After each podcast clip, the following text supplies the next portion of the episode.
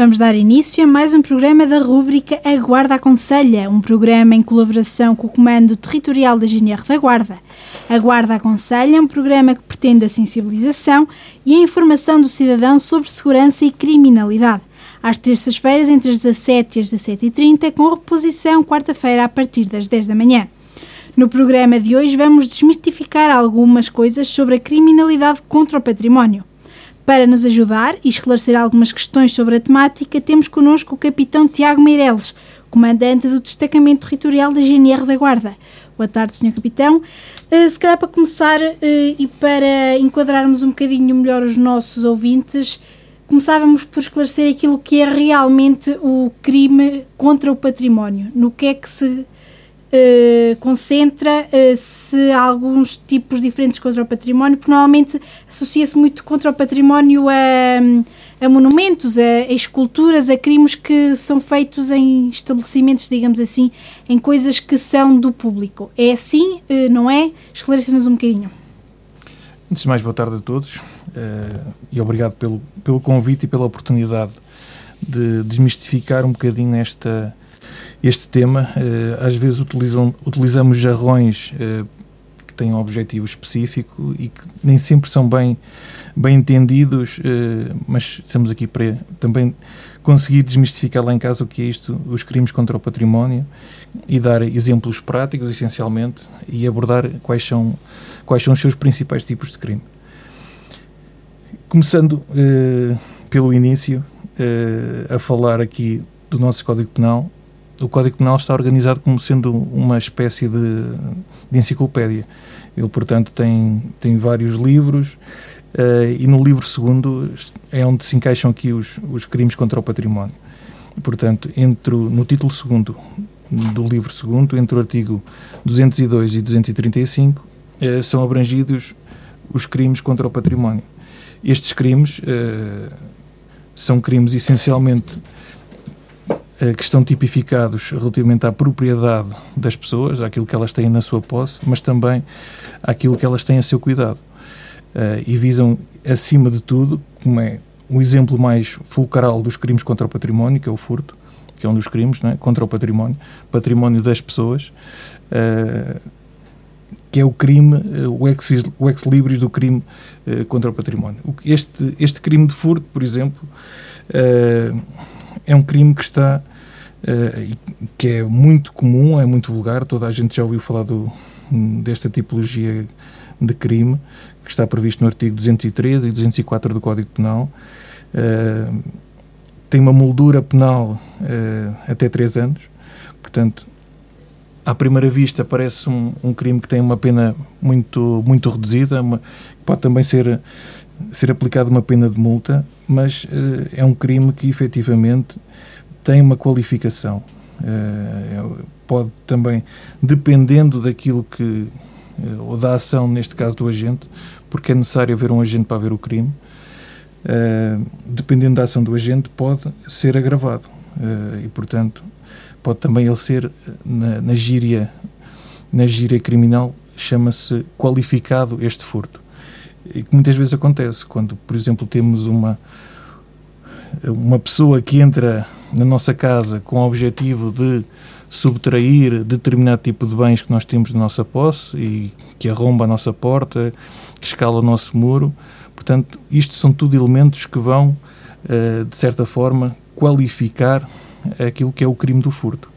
E, portanto, e, e para este tipo de, uh, para este tipo de furtos uh, qualificados, por assim dizer, as molduras penais também são ligeiramente maiores, maiores, mais gravosas, uh, também compreendendo não é, que estamos uh, a intrometer-nos, ou neste caso a pessoa que comete o furto está a intrometer-se dentro daquilo que é um espaço reservado uh, das pessoas e da comunidade em geral. Daí também o legislador ter uma, uma intenção de agravar essa, esse tipo de, de, de ação. E, portanto, e para isto, a moldura penal é bastante elevada.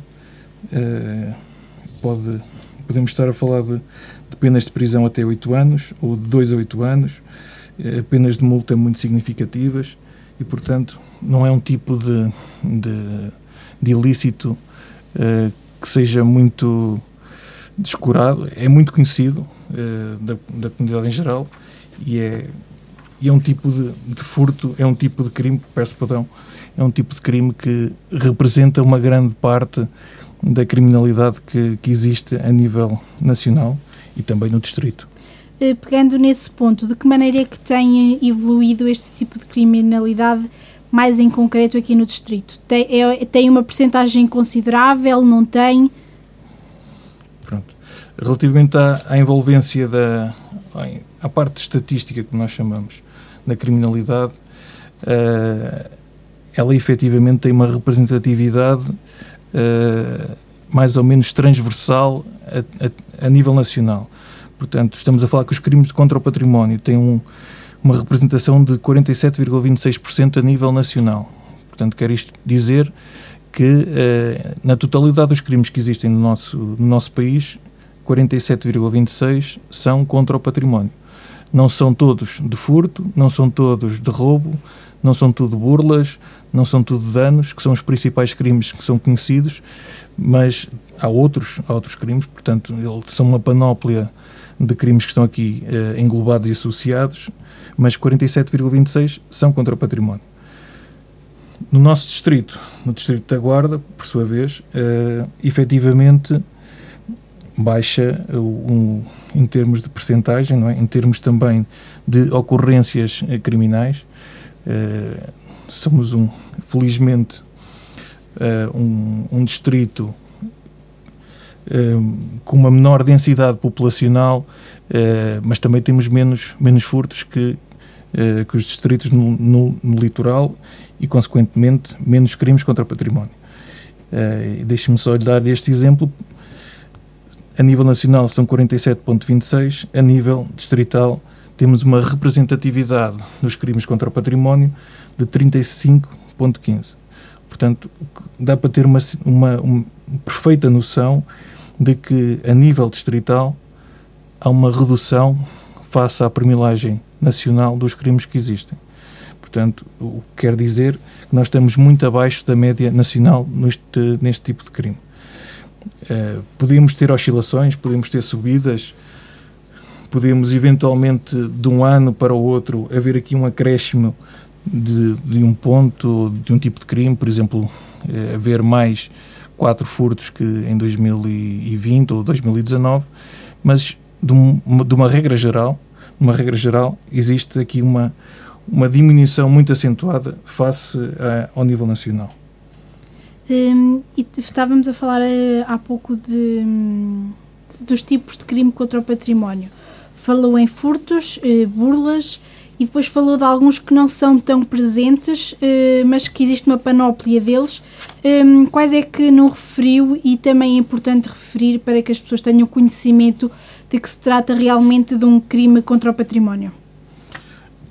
Por exemplo, como eu disse, isto, os crimes contra o património vão desde o artigo 202 do Código Penal ao 235. Uh, eh, nem tudo são crimes contra o património, há aqui uh, agravantes ou, ou uh, artigos que são agravantes a, a, outros, como o furto e o furto qualificado, mas temos, por exemplo, o abuso de confiança, temos, por exemplo, a alteração de marcos, que também é um crime contra o património. Há diversos tipos de, de danos como a usurpação também é um crime contra o património, a usurpação de coisa imóvel, eh, as burlas informáticas, burlas contra os seguros, a extorsão, abuso de cartão de garantia de crédito, usura. Portanto, há aqui uma, uma panóplia de crimes que efetivamente eh, não são tão conhecidos e representam, uma, em termos de percentagem, uma percentagem muito menor daquilo que são os furtos. Eh, os furtos sim, daquilo que são os furtos, mas daquilo que são eh, a grande maior parte da concentração dos crimes do, do património, eh, representa uma, uma menor fatia eh, daquilo que, que, são efetivamente os, os principais crimes. No, no, nosso distrito, qual é que é aquele que predomina mais? Qual é que é aquele que tem maior conhecimento que chega até vocês? Pronto. Então, aprofundando um bocadinho a estatística uh, dos principais crimes contra o património, temos que Uh, isto são dados estatísticos. Uh, no ano de 2019, em relação ao ano de 2020, a nível de furtos, houve uma diminuição de 109 furtos. Portanto, o furto, eh, por norma, é sempre a maior fatia dos crimes contra o património. Eh, por norma, não quer dizer que seja sempre assim, mas eh, a regra tem-nos mostrado isto. Portanto, temos, em relação ao ano de 2019, menos 6 roubos. Portanto, interessa também fazer aqui uma, só um pequena parte, uma, uma distinção uh, significativa relativamente àquilo que é furto e àquilo que é roubo. Uh, Ouve-se muito na gíria uh, fazer passar uma coisa pela outra e efetivamente convém desmistificar o que é que é um furto e o que é que é um roubo. Portanto, o furto é um ato que está tipificado no Código de, de uma ação de uma pessoa que, através de uma apropriação indevida ou uma subtração, retira a uma outra pessoa qualquer coisa uh, imóvel. Um dano, um, perdão, um, um roubo pressupõe uh, o mesmo comportamento do furto, dessa subtração, dessa apropriação, mas através do método que utiliza violência. Portanto, como é o caso do roubo posticão, que se calhar as pessoas conhecem, conhecem mais, que não é um crime muito comum, felizmente, aqui no, no Distrito da Guarda, uh, mas é um crime que tem também uma moldura penal muito maior.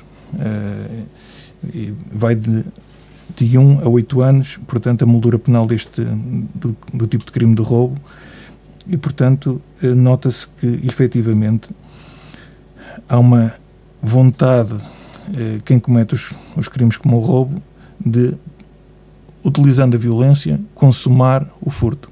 E, portanto, isso é a grande distinção entre aquilo que é um furto e aquilo que é, que é um roubo. Hum, e os furtos aqui no nosso distrito eh, verificam-se mais nas áreas rurais ou não há uma distinção ou uma, uma percentagem que seja muito relevante no, no que toca a furtos na, nas cidades e nos meios rurais?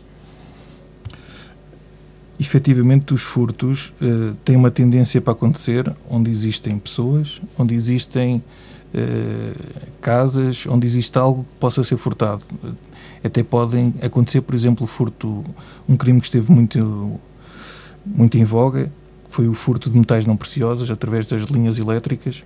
Portanto, desde que haja algo para furtar, pode acontecer. Podem ser eh, cenouras, podem ser cebolas, eles podem acontecer tanto no meio urbano como rural. Mas a nível de casos que chegam até à GNR, vocês verificam que há mais nos meios rurais ou há, eh, não há grande diferença no que toca a furtos nos meios rurais, seja eles daquilo que for, com aquilo que acontece nos meios urbanos?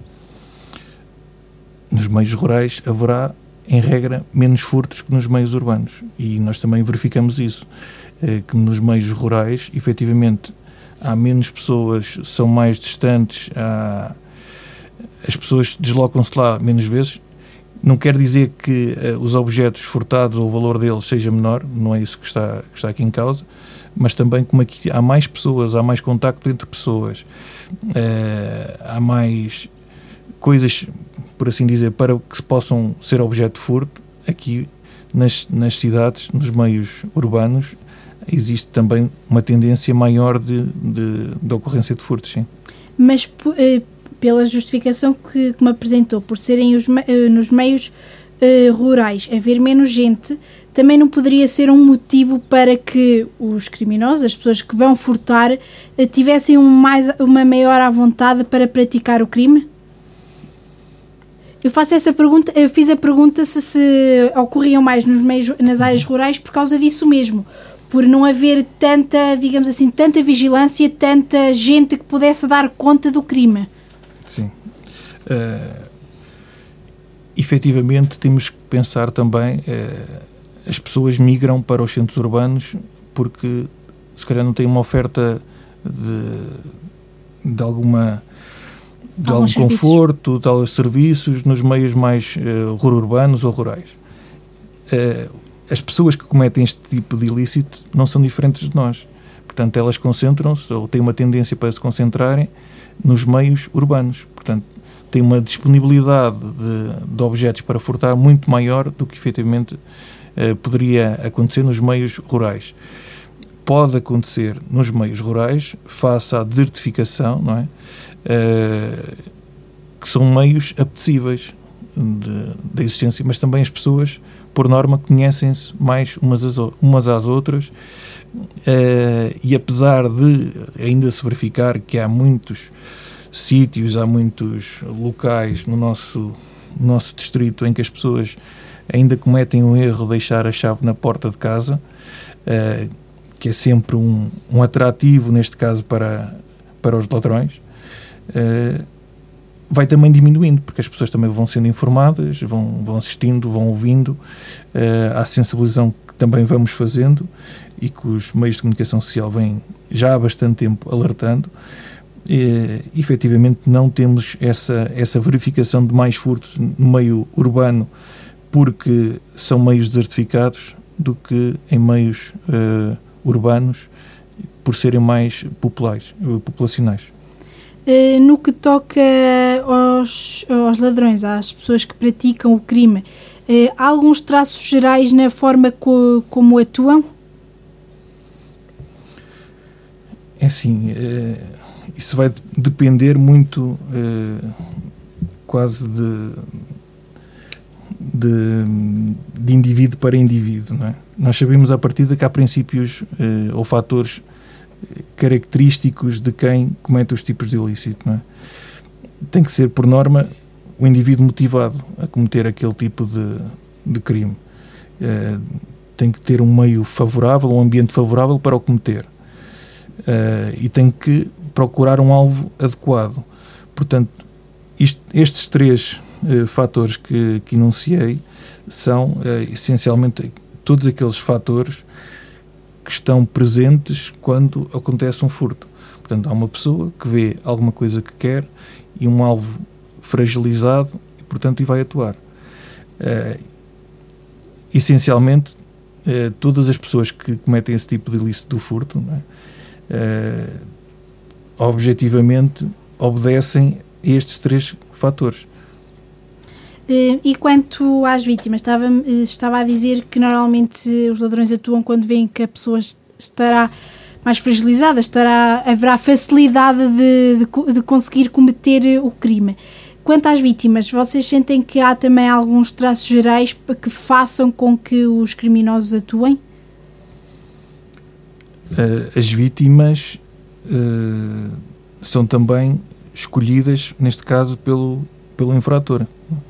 Uh, o infrator tem, tem uma tendência natural não é, para escolher a vítima uh, que, maior, que mais o vai favorecer ou que lhe vai dar um maior resultado em termos de, de ganho daquilo que ele pretende furtar e que é mais fácil para ele atuar. É, é como eu disse há bocado, eles, o, as pessoas que cometem furtos são uh, pessoas como todos nós. Se nós conseguimos ter uma coisa mais fácil, de uma forma mais uh, fácil, vamos tentar ter um caminho mais fácil. Uh, e eles seguem um bocado também essa, essa tendência. Uh, mas efetivamente, uh, e, e, falando agora de outro crime que também é bastante importante, que tem, que tem a ver com as burlas, que também é um crime contra o património, o legislador também quis proteger essas vítimas mais vulneráveis, neste caso os idosos e as pessoas portadoras de deficiência, também quis uh, dar-lhe uma proteção especial e, e, qualificar, neste caso, aquilo que chamam a burla, a burla qualificada, em função da idade ou em função da, da capacidade física, por forma também a conseguir protegê-las. Uh, isso também está, está, previsto, está previsto no artigo 218 do Código Penal e é efetivamente também uma preocupação nossa porque no decurso da nossa ação de patrulhamento comunitário eh, temos também uma grande um grande direcionamento para estas questões relativamente aos idosos, de os alertar de uma forma muito objetiva eh, sobre as pessoas que tentam, por tudo, não é?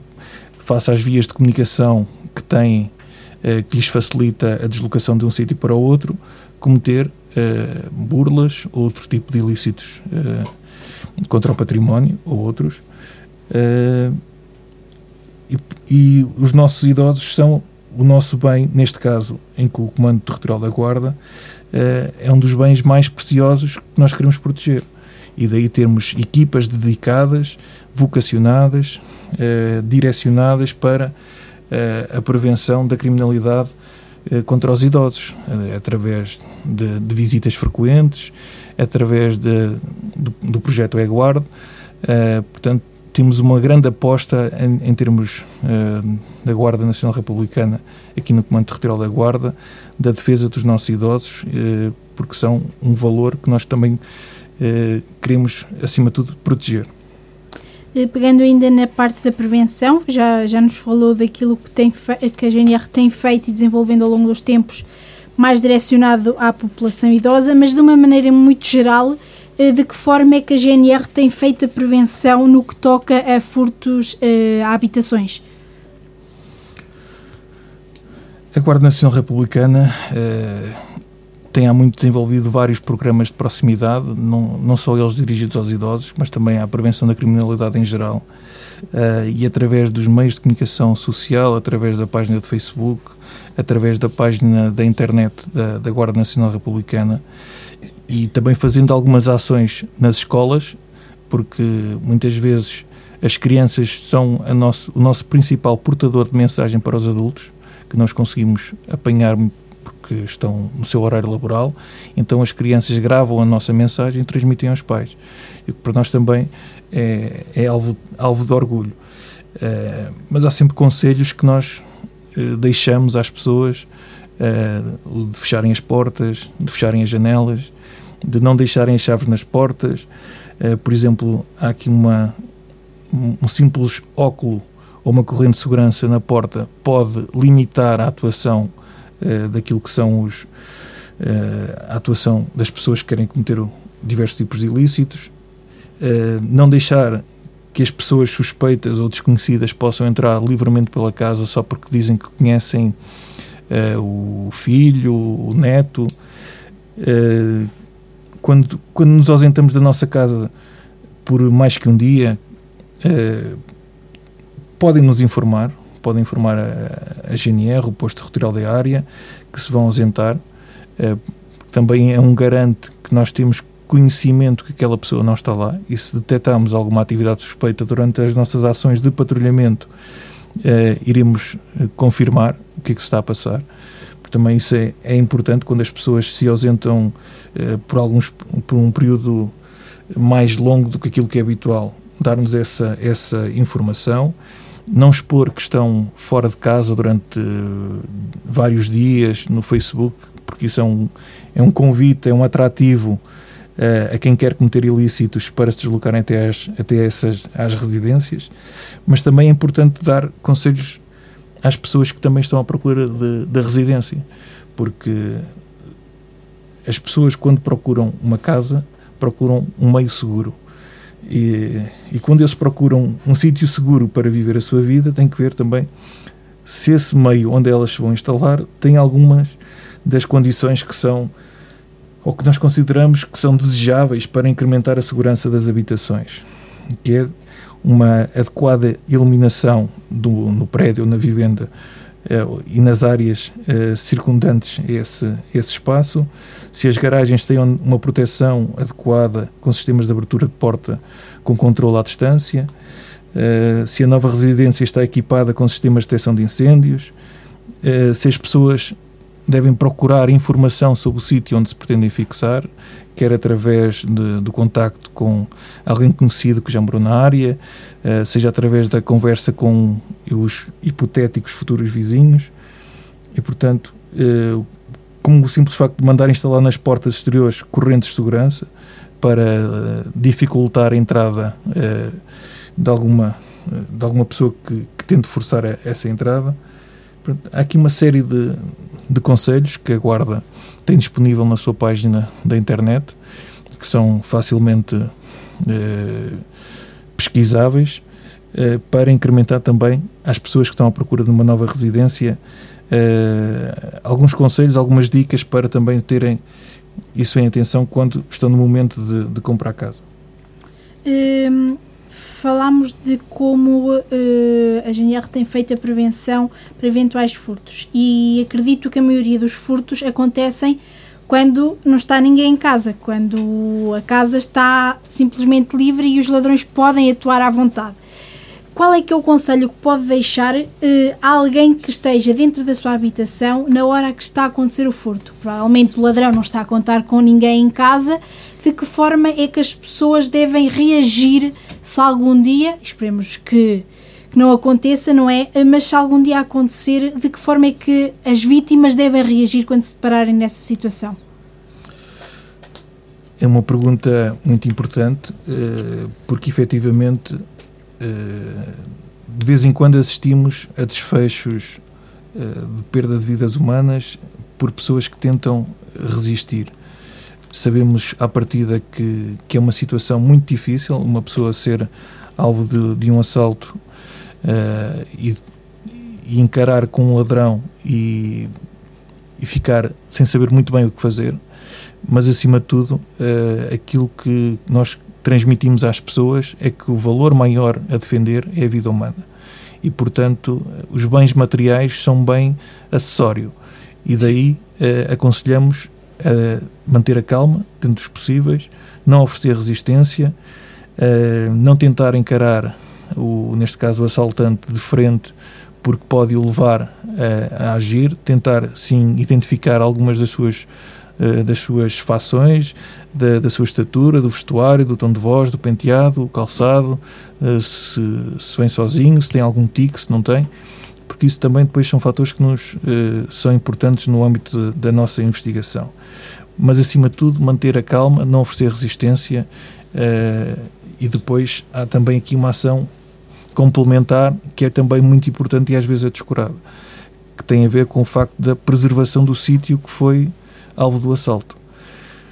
Portanto, esta preservação, esta comunicação imediata que deve acontecer logo que a pessoa tenha essa possibilidade de, de comunicar com, com a GNR ou com, ou com a PSP, ou pedir socorro através do 112, logo que seja feito esse pedido de socorro, as pessoas não devem eh, mexer em nada até à chegada das forças de segurança. Exatamente. Já falámos do período de prevenção, do período como se deve reagir durante um furto que, e caso esteja alguém em casa. Perguntava-lhe então agora sim qual é que é o procedimento após eh, ocorrer o furto, seja a pessoa estando em casa, não estando. Há algumas coisas que quer deixar mesmo eh, vincadas eh, de como é que as pessoas devem proceder após terem, se terem percebido de que foram furtadas. Eu já disse que convém, se fosse num furto cara a cara, convém reparar em alguns tiques, cor de cabelo, se for possível, hum, estatura. Eh, quando não é possível isso, ou seja, quando não há características do criminoso, quais é que são os procedimentos que a vítima deve ter? Contactar-vos e após uh, o contacto, e agora esclarecer o que é que a vítima deve ou não deve fazer. Uh nós aconselhamos à vítima, à vítima, a quem sofreu, neste caso, o assalto, se esteve presente, ligar de imediato às autoridades, porque sabemos uh, que há aqui uma, um fator muito importante que é a primazia. A pessoa, quando está em contacto com uma, com uma ação que, neste caso, é traumatizante, uh, quanto mais depressa falar com as autoridades e disser aquilo que aconteceu, vai-nos dar muita informação que passado duas, três, quatro, cinco horas não vai ser capaz de nos dar. Portanto, quanto mais depressa ligar para as forças policiais, eh, melhor.